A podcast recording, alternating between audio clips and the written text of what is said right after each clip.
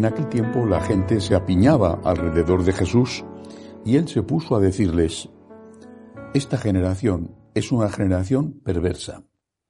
Pide un signo, pero no se le dará más signo que el signo de Jonás.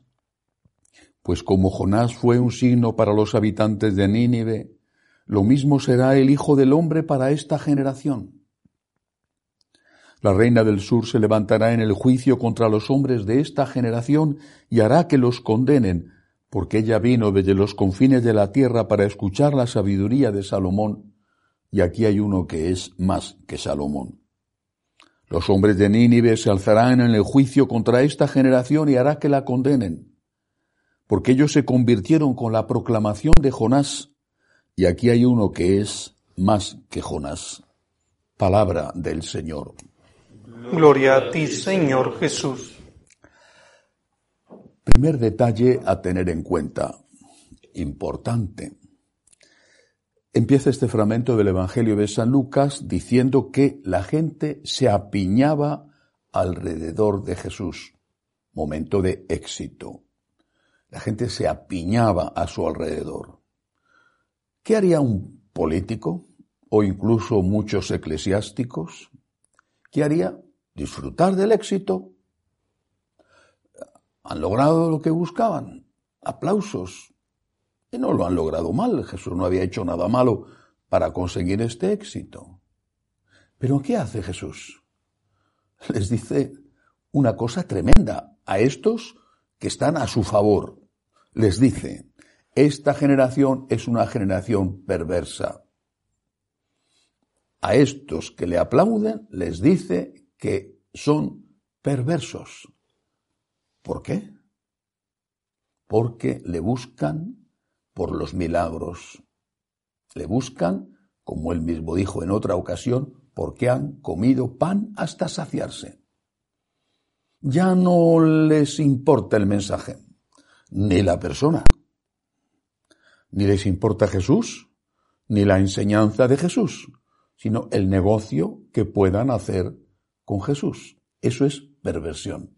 Porque perversión significa hacer que algo que tiene una finalidad se convierta o se utilice para un fin completamente distinto o incluso contrario.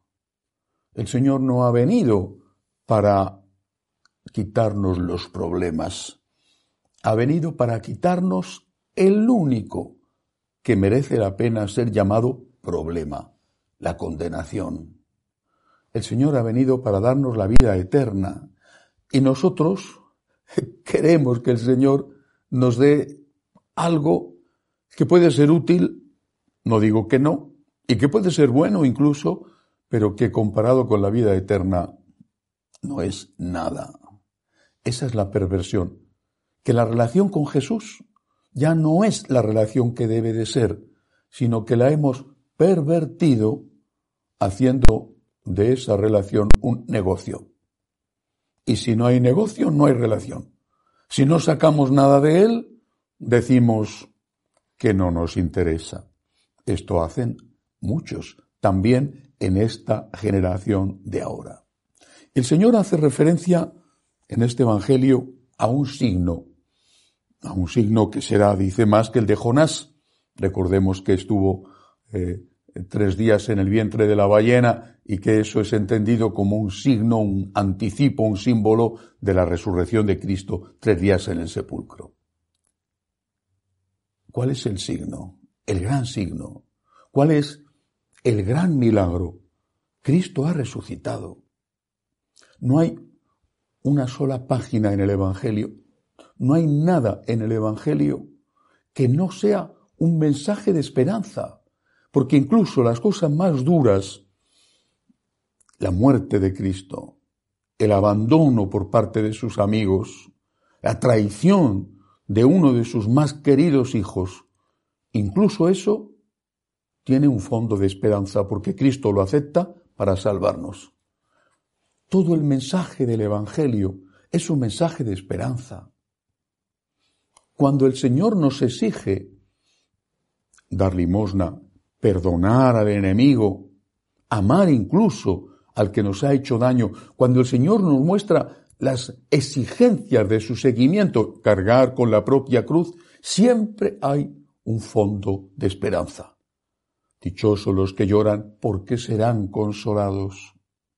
Dichosos los que sois perseguidos por mi causa, porque vuestro es el reino de los cielos. Siempre hay esperanza, siempre, incluso cuando habla del juicio, está dándonos las claves para responder a las preguntas de ese juicio.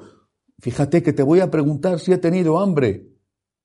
Y si me has dado de comer cuando he tenido hambre, prepárate para que cuando llegue ese momento y te haga esa pregunta puedas decir, sí, Señor, te he visto desnudo, te he visto en la cárcel, te he visto enfermo, te he visto hambriento y te he ayudado.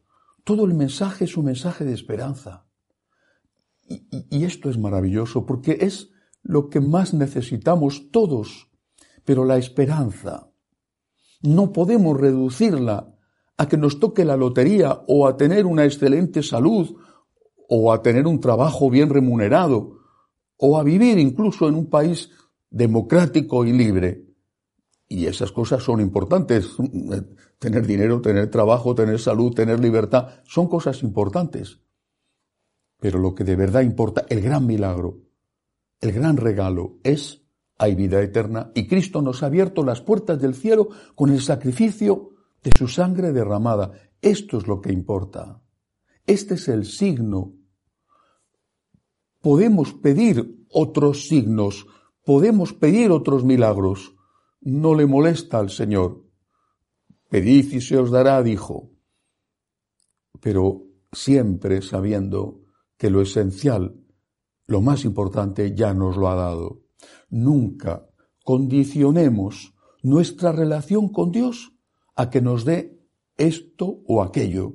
Nunca condicionemos nuestro amor a Jesús, nuestro agradecimiento a Jesús, a que se cumplan hasta el más pequeño de nuestros deseos.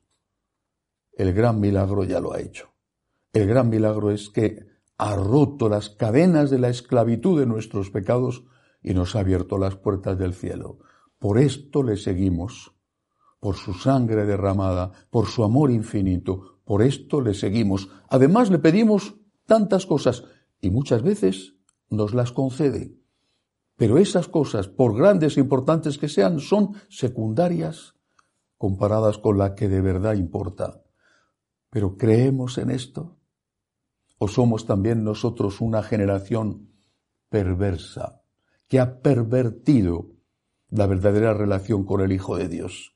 Que ya no le busca para agradecerle por lo que ha recibido, sino que le busca para pedirle más y más y más, o ha dejado de buscarle porque cree que ya no es un negocio y ya no le da lo que necesita. Démosle gracias a Dios de todo corazón. El signo que ha hecho su resurrección es lo más grande que alguien pueda hacer por cada uno de nosotros. Que así sea.